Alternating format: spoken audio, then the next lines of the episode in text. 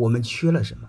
你看，我们是永远不知疲倦的挣钱，不管挣多少钱，眼神里都是充满了恐惧。不管挣多少钱都不敢花，不管挣多少钱都害怕将来钱不够花，而且对未来又是迷茫。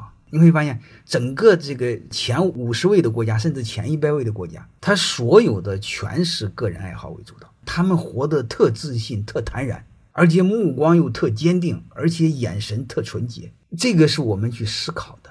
如果我们不想重复这样的生活，那从我们这一代要开始做调整。